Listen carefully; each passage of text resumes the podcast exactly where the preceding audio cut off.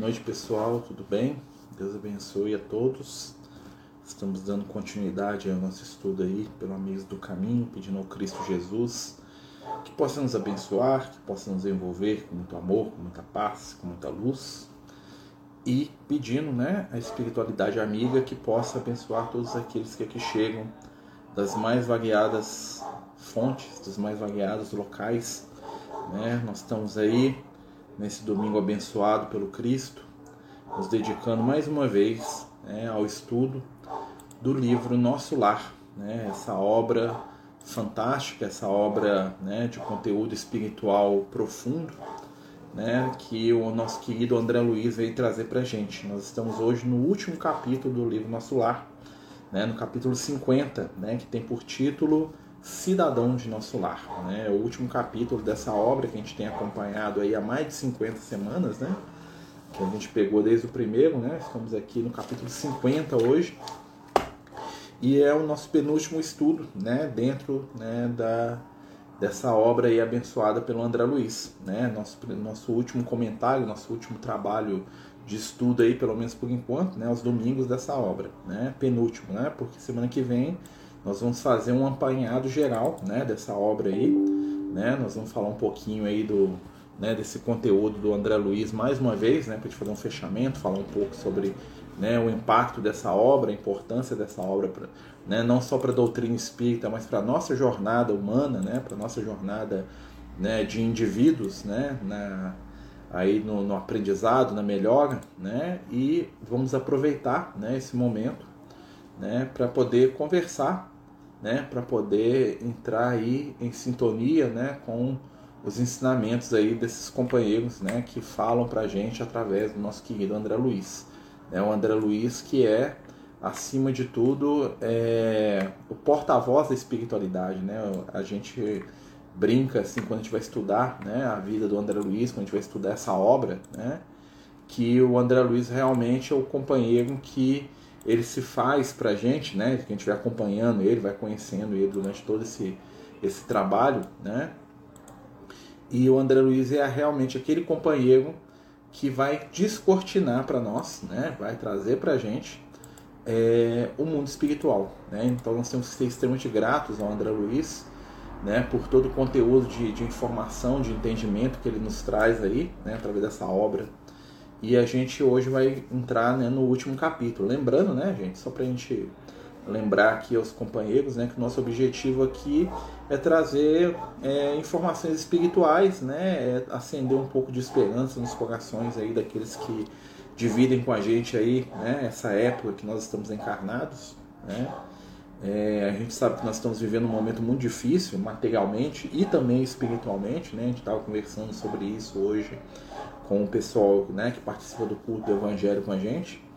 E os amigos espirituais têm falado né, que nós estamos envolvidos, né, o planeta Terra, né, nós aqui encarnados, né, em vibrações de angústia muito fortes, né, energias de tristeza, de depressão, de angústia, de desânimo, de fragilidade, né, estão atacando profundamente o plano físico né, vindas de entidades desequilibradas, né, que estão nas regiões inferiores, né, nas regiões trevosas, que são atraídas para o plano físico, né, pelos nossos pensamentos doentes, pelos nossos pensamentos de tristeza, de raiva, de ressentimento, de amargura, né, pelos nossos medos. Né? Então a gente está muito sintonizado com, né, com entidades que estão é, trazendo vibrações complicadas né, para o nosso mundo e que é o momento da gente começar a reagir a isso. Né? E não existe outro caminho que não seja o caminho do amor, o caminho da compreensão, do entendimento, né? o caminho da, da, dos bons pensamentos, das boas ações, do valorizar o positivo no outro, né? de ser menos crítico e ser mais acolhedor. Né? Então a gente está falando isso porque é o que vai acontecer nesse último capítulo. Né? Nós vamos ver o André Luiz que chega no lar, né? Ele, último capítulo ele vai visitar a família dele pela primeira vez, né? E ele chega e percebe, né, que é, tudo aquilo que ele imaginava sobre a companheira, né, que seria lá alguém apaixonado, alguém desejoso de estar com ele, de, né, de movimentar-se em torno dele ali, que ela já tinha né, contraído um segundo casamento, né, coisa que para o André Luiz era imaginável, porque ele achava que ela estava escravizada, né, a, a, a saudade, né? E a memória dele, né? Memória a qual ela fez questão de se desfazer o mais rápido possível. E esse choque do André Luiz, né? Não é porque ela arrumou outro companheiro, acho que é porque ele, se, ele viu que na verdade o laço afetivo entre eles não era do nível que ele entendia, né? E aí nós vamos aqui agora entrar nesse, nesse capítulo, a gente vai lendo aqui, conversando um pouco, né? Estamos aqui de novo, né, dona Silvia? De novo, é. Então, a gente vai continuar vendo o André Luiz lá na casa dele, né? O desenrolar dessa história aqui, dessa obra fantástica. Então começa aqui, né? Estamos aqui, ó, quem quiser acompanhar com a gente. Capítulo 50. Cidadão de nosso lar. Na segunda noite, Sentia-me cansadíssimo. Começava a compreender o valor do alimento espiritual, por intermédio do amor e do entendimento recíproco. Olha que interessante, né? Então ele estava cansado porque aonde ele estava não tinha alimento espiritual. E aí lembra que tem um capítulo que fala pra gente, né, que o amor é o alimento das almas, então ali não existiu amor. Em nosso lar, atravessava dias vários de serviço ativo sem alimentação comum.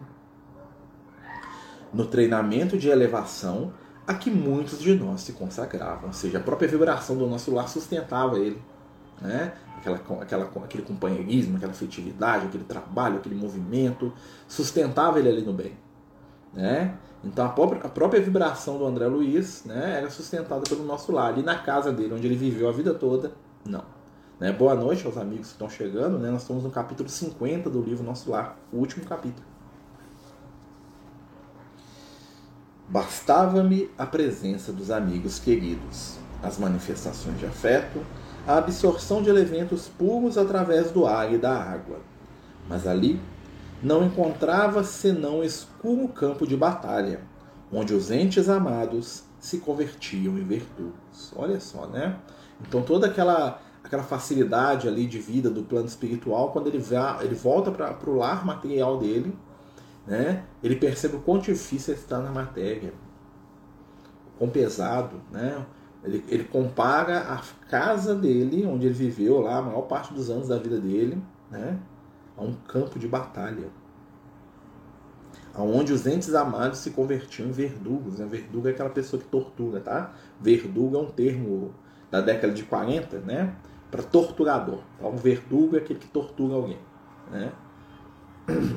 As meditações preciosas que a palavra de Clarencio me sugerira davam-me certa calma ao coração. Vou lembrar, né? o Clarencio passou lá para ver como é que ele estava né?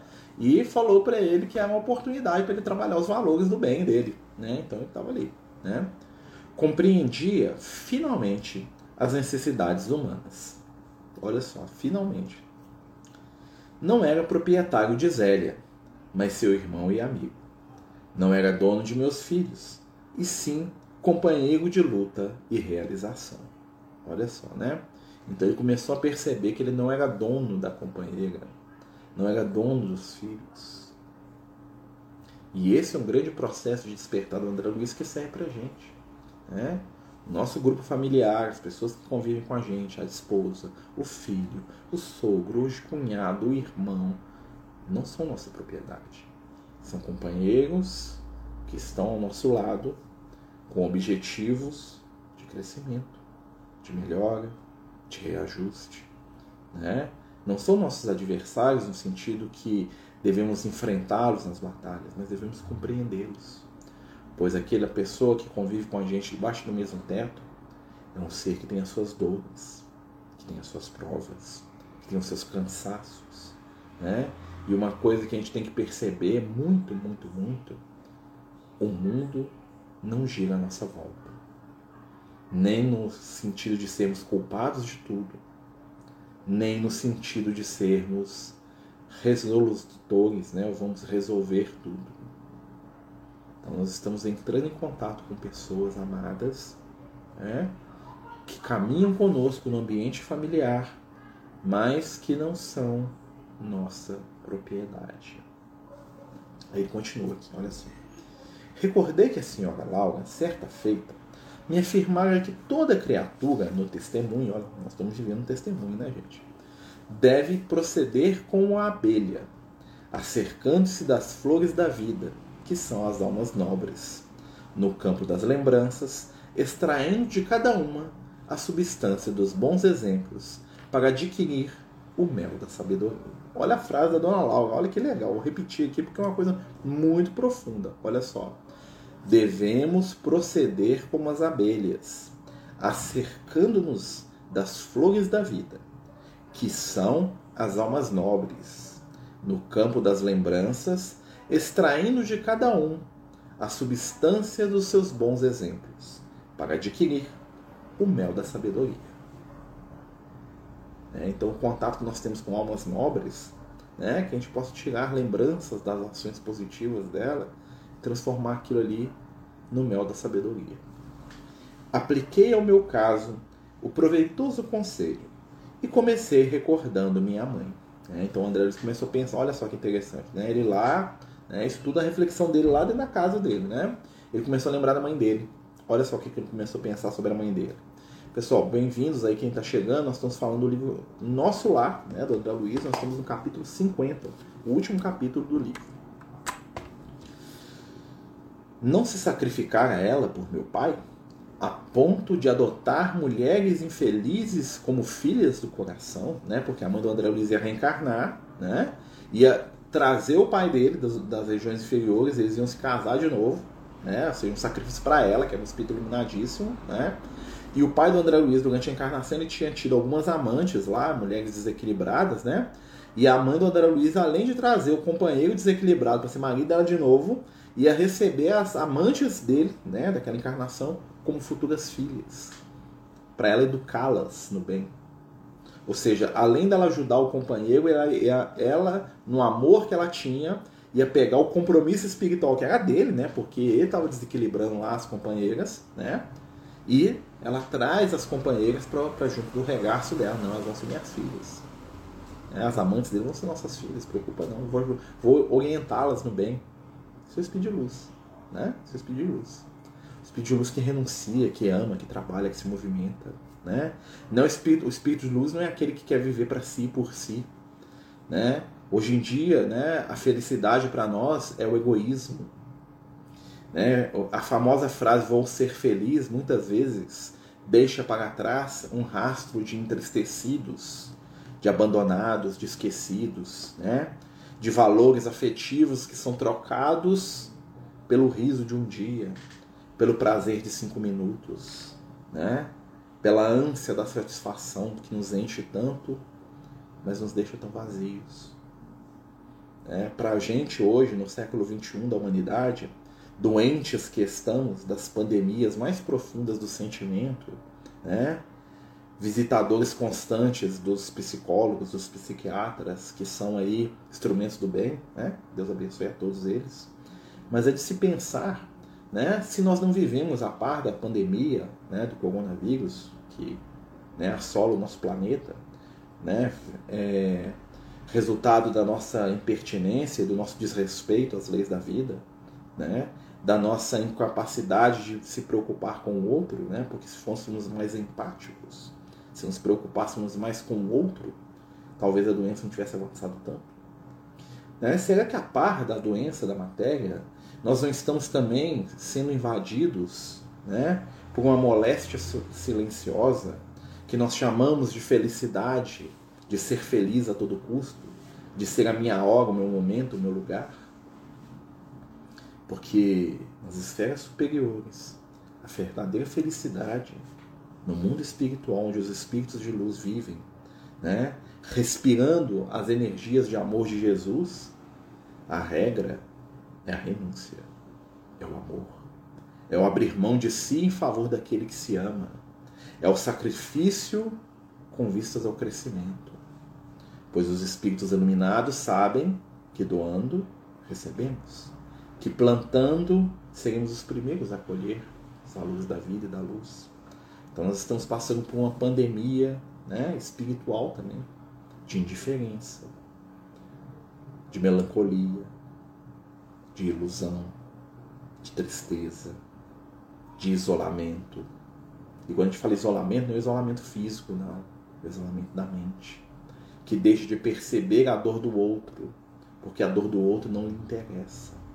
Porque ainda somos incapazes de nos vermos como irmãos de jornada, conectados numa longa e larga teia. Né? Então nós temos que começar a refletir sobre essas situações. E ele continua aqui, ó. Olha só, né? Nosso lar estava repleto de exemplos edificantes sobre família. Olha só. A ministra veneranda trabalhava séculos sucessivos pelo grupo espiritual que lhe estava mais particularmente ligado ao coração. Narcisa sacrificava-se nas câmaras para obter endosso espiritual de regresso ao mundo em tarefa de auxílio. A senhora Hilda venceu o dragão do ciúme inferior e a expressão de fraternidade dos demais amigos da colônia, Clarencio me acolheram com o devotamento de um pai. A mãe de Lísias me recebeu como filho. Tobias me recebeu como irmão. Cada companheiro de minhas novas lutas me oferecia algo de útil à construção mental diferente, que se erguia célebre em meu espírito. Olha que interessante, né? Então ele fala da ministra veneranda. Né? Para quem não sabe, né, quem não está acompanhando, a ministra veneranda é o espírito mais evoluído do nosso lar. Tá? A ministra veneranda é um ser que, se ela quisesse, se ela quisesse, ela poderia viver nas esferas iluminadas onde Jesus vive. Tá? Então você imagina que existem vários planos espirituais, né? E os espíritos superiores podem vir e viver em qualquer um, tá? De acordo com o seu nível. É como se o nível evolutivo dissesse qual andar que eu posso até onde eu posso subir, vamos dizer assim. A ministra veneranda, ela poderia estar onde Jesus está. Mas ela está no nosso lar porque porque há séculos ela está trabalhando pelo grupo familiar dela, que são entidades atrasadas que nem sabem mais que ela existe. Mas ela os ama e ela tem monitorado e orientado a encarnação desse grupo de seres, ó, desde antes do Brasil existir desde antes de Francisco de Assis encarnar, mais de mil anos que a ministra Veneranda trabalhando por esses espíritos. A ministra Veneranda não virou e falou assim: tá lá, eu ser feliz. Já dei demais para vocês. Né? Imagina os espíritos falando isso pra gente. Né? Não vou ajudar, senão que eu já tô cansado. Agora é a hora eu cuidar de mim. Se vira aí, vai. Essa né, já te fez demais. Quer dizer que a gente deve se escravizar ao outro? Não, porque eles não se escravizam a gente. Mas eles sabem, e eles amam, e eles trabalham. Fui parar no psiquiatra de tanto tentar ajudar e acabamos adoecendo por pessoas que não querem melhorar, só machucar quem não faz a sua vontade. Errônea. Ajudar não quer dizer fazer a vontade do outro. Né? Ajudar é dar aquilo que temos no momento que podemos. Lembra disso, viu? Ajudar é aquilo que temos no momento, dar aquilo que temos no momento que podemos. Fase do Lucas. Né? Então, assim, fazer o bem é sempre, sempre bom. Né? Redundância. Né? Mas o que a gente tem que fugir rapidamente é do egoísmo. O egoísmo é o que nos faz sofrer. Não vamos nos iludir. Né? A Guiela está falando aqui, ó. Tenho visto a pandemia acentuar traços de caráter em muitas pessoas. Egoístas mais egoístas, empáticos mais empáticos, e assim por diante. Será que vamos conseguir passar bem por essa prova? Vamos. E é exatamente isso mesmo, é o momento da verdade. É o momento de sermos quem somos. Estamos sendo colocados à prova. Né? Isso é bom, porque eu começo a ver o que eu tenho de positivo eu começo a ver que o Marcelo ainda tem que trabalhar uma série de fatores ainda. Né? Se a gente tem tranquilidade de se olhar no espelho, né? a pandemia é uma ferramenta muito grande de crescimento. Né? Por quê? Porque nós não temos que ficar se julgando e sofrendo com as nossas limitações. Né? Mas nós podemos observar, falar assim, olha, isso aqui eu posso melhorar isso aqui eu tenho que ter mais paciência. Né? Muitas vezes, eu, às vezes eu, eu paro, me observo e eu faço assim, não, não daria conta de fazer isso. Que um companheiro da casa espírita faz. Não daria conta de fazer isso que a minha esposa faz. Não daria conta de fazer isso que o meu colega de trabalho, que nem acredita em Deus, faz. Né? Mas ao mesmo tempo também vejo, ó, tem coisa que eles fazem que eles não conseguem que eu consigo. Né? Então, assim, é um aferir. Né? Esses momentos de prova são como grandes balanças. Né? Para quem gosta de se iludir, é terrível, né? porque joga a nossa ilusão por terra. Mas para quem quer se conhecer de verdade, se entender e se amar, é um bom momento. Né? Mas não é só de reflexão. Desculpa, gente. Não é só um momento de reflexão. É um momento de ação. O que é que eu posso fazer para ajudar quem precisa? Né? O que, é que eu dou conta dentro da minha capacidade e o que, é que eu consigo fazer? Então vamos lá. Procurei abstrair das considerações aparentemente ingratas que ouvia no ambiente doméstico. Ou seja, ele parou de ficar prestando atenção no comentário sobre ele, que os filhos, que esse povo fazia. E deliberei colocar, acima de tudo, o amor divino. E acima de todos, os meus sentimentos pessoais, as justas necessidades dos semelhantes. No meu cansaço, procurei o apartamento do enfermo, cujo estado se agravava de momento a momento. Zélia amparava-lhe a fronte e dizia, banhada em lágrimas: Ernesto, Ernesto, tenha pena de mim, querido. Não me deixe sós. Que será de mim se me faltares? O doente acariciava-lhe as mãos e respondia com imenso afeto, apesar da forte dispneia. A Beth está falando aqui para nós. Eu vejo a pandemia como veio, que, como veio para separar o joio do trigo quem era realmente bom continuou bom. O resto é história. Assim, a gente está sendo né, peneirado por nós mesmos. Né? Eu vejo a, a pendeira onde nós mesmos estamos passando. Né? Roguei ao Senhor energia necessária para manter a compreensão imprescindível e passei a interpretar os cônjuges como se fossem meus irmãos. Reconheci que Zélia e Ernestos se amavam intensamente. Hum, e se de fato me sentia companheiro fraternal de ambos, devia auxiliá-los com os recursos ao meu alcance. Iniciei o trabalho procurando esclarecer os espíritos infelizes que se mantinham em estreita ligação com os enfermos. Minhas dificuldades, porém, eram enormes. Sentia-me abatidíssimo. Né? O estado mental do André Luiz estava desequilibrado. Ele estava tentando ajudar, mas estava, estava dando certo. Nessa emergência, lembrei certa lição de Tobias, quando me disse: Aqui, em nosso lar, nem todos necessitam de aeróbus para se locomoverem, porque os habitantes mais elevados da colônia dispõem do poder da volitação. E nem todos precisam de comunicação, de aparelhos de comunicação, para conversar à distância, por manterem entre si o plano da sintonia de pensamentos. Os que se encontram afinados desse modo podem dispor à vontade do processo de conversação mental apesar da distância. Lembrei quanto me seria útil a comunicação de Narcisa e experimentei. Então, o André Luiz começou a concentrar na Narcisa. Né? Concentrei-me em fervorosa oração ao Pai e nas vibrações da prece dirigi-me a Narcisa, encarecendo o socorro Contava-lhe em pensamento minha experiência dolorosa, comunicava-lhe meus propósitos de auxílio e insistia para que não me desamparasse. Ou seja, ele entrou em prece e mentalmente ele começou a falar para Narcisa: Porta quebrando, na minha casa, minha mulher casou com outro, foi um susto, tudo difícil, né? Aqui tá complicado demais, não tô dando conta de ajudar, né? Mas eu sei que eu tenho que ajudar ele. Se me dá uma força, me ajuda, né? Imagino que foi isso que ele fez, né? Aconteceu então o que não poderia esperar. Passado 20 minutos, mais ou menos, quando ainda não havia retirado a mente da roda negativa, alguém me tocou de leve no ombro. Era Narcisa, que atendia sorrindo. Olha que legal, em 20 minutos a Narcisa veio, né, lá do nosso lado, lá na casa do Luiz. Né? Ouvi seu apelo, meu amigo, e vim ao seu encontro. Aí, ó, a prece. Poder da prece. Poder da prece. Vamos orar, gente. Os amigos espirituais que têm condição de fazer o bem, eles chegam, às vezes, em menos de 20 minutos. Ah, Narcisa chegou até devagar, até demorou, né? Vamos nos orar. É a mesma forma que nos comunicamos com os nossos mentores. Sim, com certeza, pelo pensamento, pela prece. Explica para eles, fala, ó, oh, né? Vou fazer o Lucas, o pau tá quebrando aqui, ó, dá uma força aqui, né? Nós estamos precisando da ajuda aqui de vocês aqui, amigos, né? E a ajuda vem, vem, com certeza, né?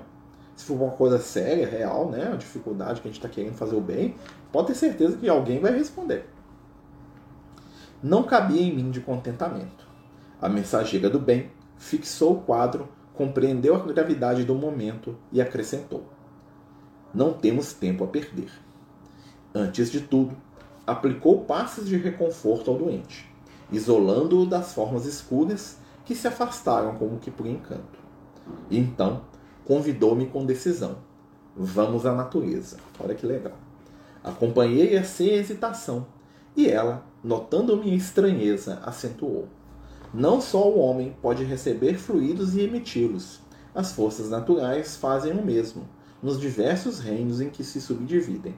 Para o caso do nosso enfermo, precisamos das árvores. Elas nos auxiliarão eficazmente. Olha que interessante, né? Então elas vão lá na natureza buscar energia nas árvores, né? É, as energias né, da, do reino vegetal para ajudar o Ernesto. Admirado da nova missão, seguia silencioso. Chegado ao local onde se alinhavam enormes frontes, Narcisa chamou alguém, com expressões que eu não podia compreender. Daí a momentos, oito entidades espirituais atendiam-lhe ao apelo. Imensamente surpreendido, sendo espíritos da natureza, ela chamou os espíritos, né? O André estava nem entendendo o que ela estava falando, ela estava conversando com as árvores lá, e apareceram oito entidades. Imensamente surpreendido, via indagar da existência de mangueiras e eucaliptos. Devidamente informados pelos amigos, que me eram totalmente estranhos, a enfermeira explicou. São servidores comuns do reino vegetal, os irmãos que nos atenderam. E à vista da minha surpresa, rematou: Como vê, nada existe de inútil na casa de nosso Pai. Em toda parte, há, se há alguém que precise aprender, há alguém que ensine. E aonde aparece a dificuldade, surge a previdência. O único desventurado na obra divina é o espírito imprevidente que se condenou às trevas da maldade seja, onde precisa e se perde, vem ajuda. Sempre. Sempre. Né? Talvez não do jeito que a gente quer, mas a ajuda vai vir. Mas Narcisa manipulou em poucos instantes certa substância com as emanações do eucalipto e da mangueira, e durante toda a noite aplicamos o remédio ao enfermo pela respiração comum e com absorção pelos polos. Ela pegou aquela energia que ela pegou das plantas, né, manipulou aquilo, né, e começou a aplicar, né, no Ernesto através da respiração dele. Ele não ele respirando aquela essência, aquela energia entrando e através dos polos, deve ter passado nele, né, no mundo espiritual ele não viu, né, deve ter colocado nele lá ele deitado e ele foi absorvendo aquilo. O enfermo experimentou melhoras sensíveis. Pela manhã, cedo, o médico observou extrema, extremamente surpreendido. Verificou-se esta noite extraordinária reação. Verdadeiro milagre da natureza. E é mesmo, né? Milagre da natureza é espiritualidade amiga trabalhando, né? Zélia estava radiante. Encheu-se a casa de alegria nova. Por minha vez, experimentava grande júbilo na alma, profundo alento e boas esperanças revigoravam meu ser. Reconhecia eu mesmo que vigorosos laços de inferioridade se haviam rompido dentro de mim para sempre. Olha só, o ato do André Luiz fazer o bem para o Ernesto e para e para Zélia, né, esses companheiros dele, como que tinha um peso dele espiritual. Ele saiu daquela onda de tristeza, de agonia, de dor, né? de raiva, de ressentimento, de ciúme. Como se tivesse respirado fundo e ó, lá. Tô livre. Finalmente. Né? Olha só que legal. Nesse dia, voltei a nosso lar em companhia de Narcisa e pela primeira vez experimentei a capacidade de volitação. No momento, ganhávamos grandes distâncias. A bandeira da alegria desfraldava-se em meu íntimo, comunicando à enfermeira generosa minha impressão de leveza, né? ele se sentiu até mais leve mesmo, fisicamente lá, né? Ouvia esclarecer. Em nosso lar, grande parte dos companheiros poderia dispensar o aeróbus e transportar-se à vontade nas áreas do nosso domínio vibratório. Mas Visto que a maioria não adquiriu essa faculdade, todos se abstêm de exercê-la em vias públicas. Essa abstenção, todavia, não impede que a utilizamos no processo longe da cidade, quando é preciso ganhar distância e tempo. Que legal, né? Os bons espíritos eles nos, não humilham aqueles que não dão conta de fazer o mesmo que eles fazem. Eles não se exibem. Né? A gente gosta de se exibir, né? Os bons espíritos não, eles não se mostram. Né? Se aquilo for causar algum desconforto em alguém. Né? Então eles não fazem isso, a volitação, né? Eles não voam, né? No, na colônia, porque a maioria lá não dá conta de fazer e não sabe como. Aí seria uma humilhação, né? Eles veem os outros lá, né? Então, para não ofendê-los, eles não fazem, só fora.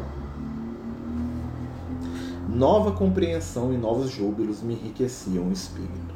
Instruído por Narcisa, ia da casa terrestre à cidade espiritual e vice-versa, sem dificuldades de vulto, intensificando o tratamento de Ernesto, cujas melhoras se firmaram francas e rápidas.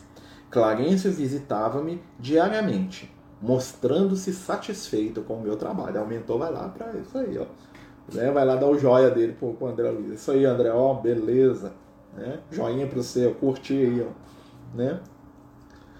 ao final de semana, chegar ao termo da minha primeira licença nas câmaras de retificação, e a alegria dos tornar aos cônjuges, a Zélia e ao Ernesto, que passei a estimar como irmãos. Olha como é que o André Luiz conseguiu reconstruir o sentimento dele ali, né? Foi trabalhando.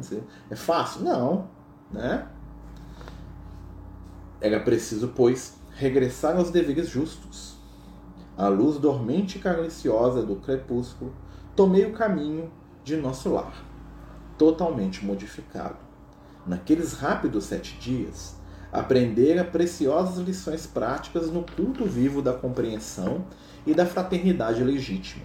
A tarde sublime enchia-me de magnos pensamentos. Como é grande a sabedoria divina, dizia a monologar intimamente. Com que sabedoria dispõe o Senhor todos os trabalhos e situações da vida com que amor atende toda a criação, né? o André Luiz refletindo. Né? Algo, porém, me arrancou da meditação a que me recolhera. Mais de duzentos companheiros vinham ao meu encontro. Todos me saudaram, generosos e acolhedores. Lísias, Lacínia, Narcisa, Silveira, Tobias, Salúcio, numerosos cooperadores das câmaras ali estavam não sabia que atitude assumir, colhido assim de surpresa. Foi então que o ministro Clarencio, surgindo à frente de todos, adiantou-se, estendeu-me a destra e falou: Até hoje, André, você era meu pupilo na cidade, mas agora, em nome da governadoria, declaro cidadão de nosso lar. Por que tamanha magnanimidade se meu triunfo era tão pequenino? Não conseguia reter as lágrimas de emoção que me embargavam a voz.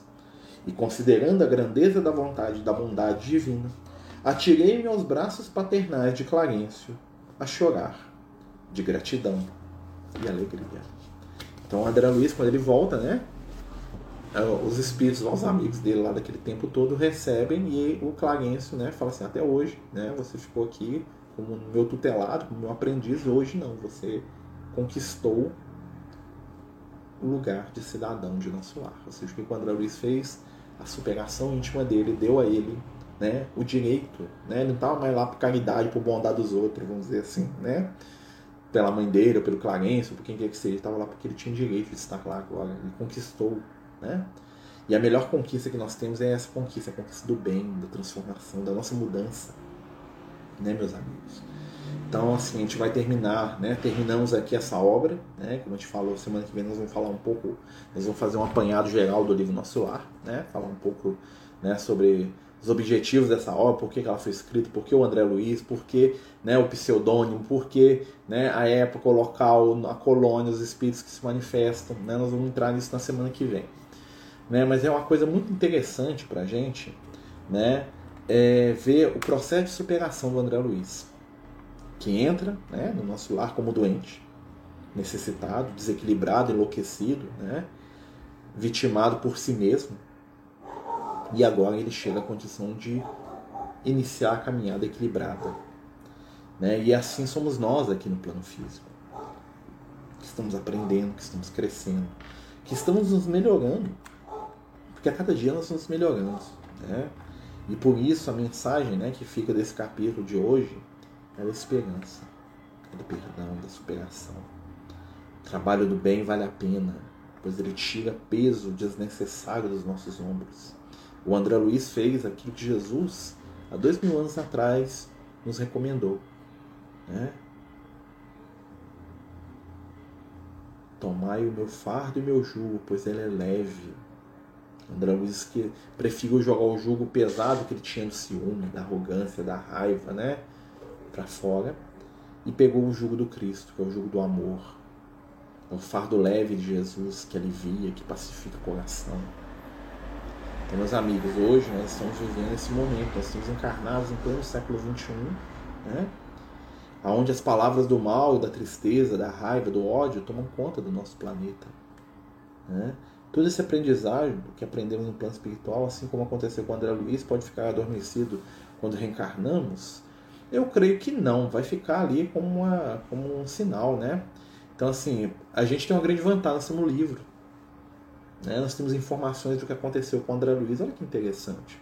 Através das experiências dele, nós relembramos de maneira inconsciente né, as nossas. Porque nós também somos espíritos que faliram, que acertaram algumas vezes, que amaram, que odiaram.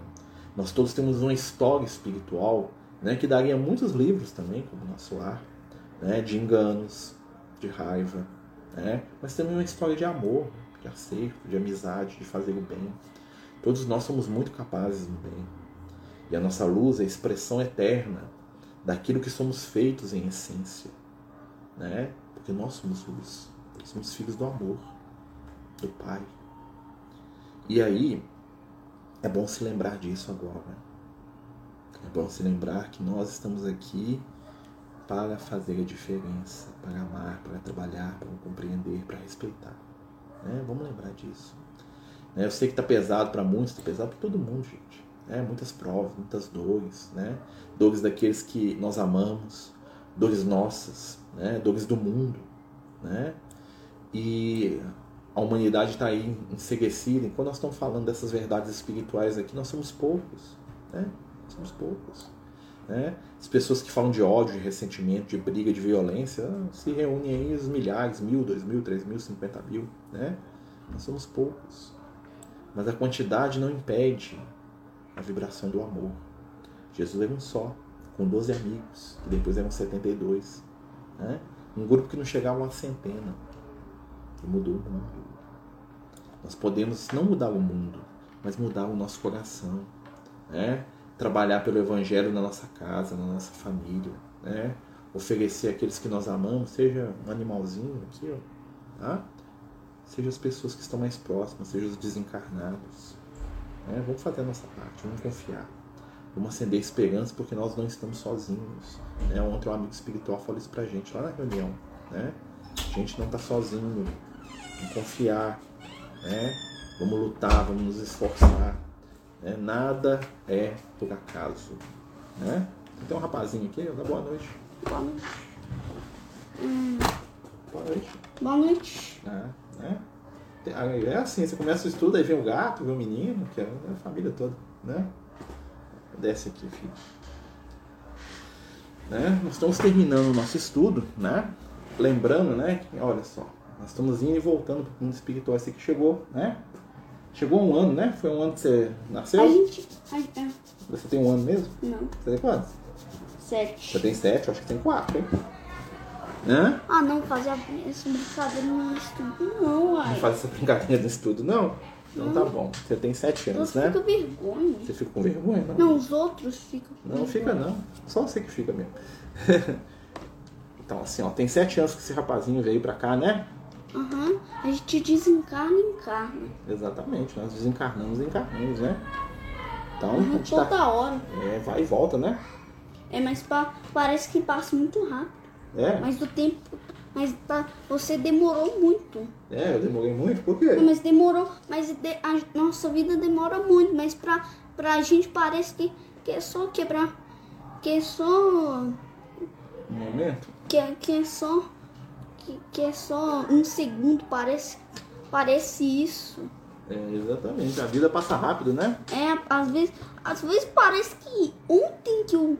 Às vezes, às vezes quando uma pessoa já é idosa, já tem 90, tipo, se a pessoa sobreviver até 95 anos, ela vai, e ela vai e, e ela ainda continuar vivendo, ela vai, ela vai aí ela não lembra, para ela passa vai passar muito rápido para ela um e para ela a infância dela foi ontem ontem que ela tinha nascido parece. Exatamente né? Eu acho que eu sou menina ainda eu lembro quando eu era pequenininho né?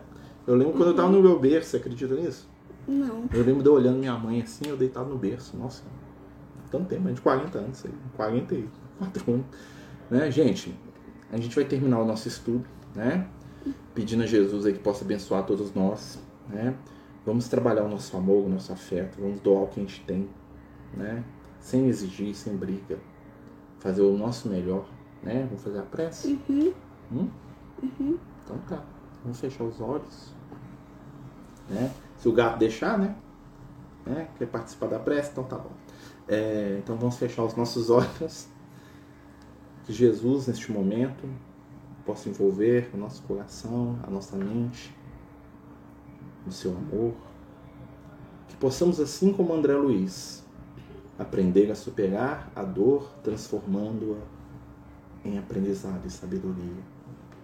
Que possamos oferecer o nosso melhor, trabalhar o bem, cultivar a esperança, acreditar na paz, escutar, falar e viver a fé.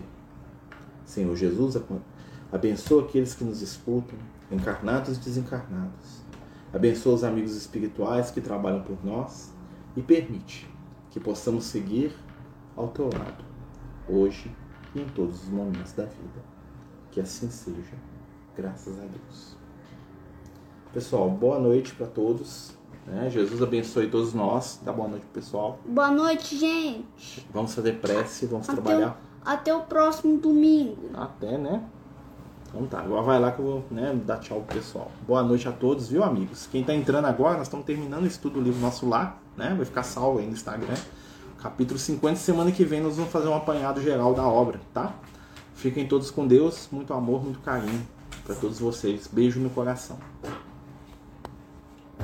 Os Amigos do Caminho apresentam sua primeira obra literária, Versos do Caminho uma compilação das mensagens do nosso amigo espiritual Lucas, à venda pelo WhatsApp 31 98827 3218. Toda a renda será destinada para o projeto Neurodiversos.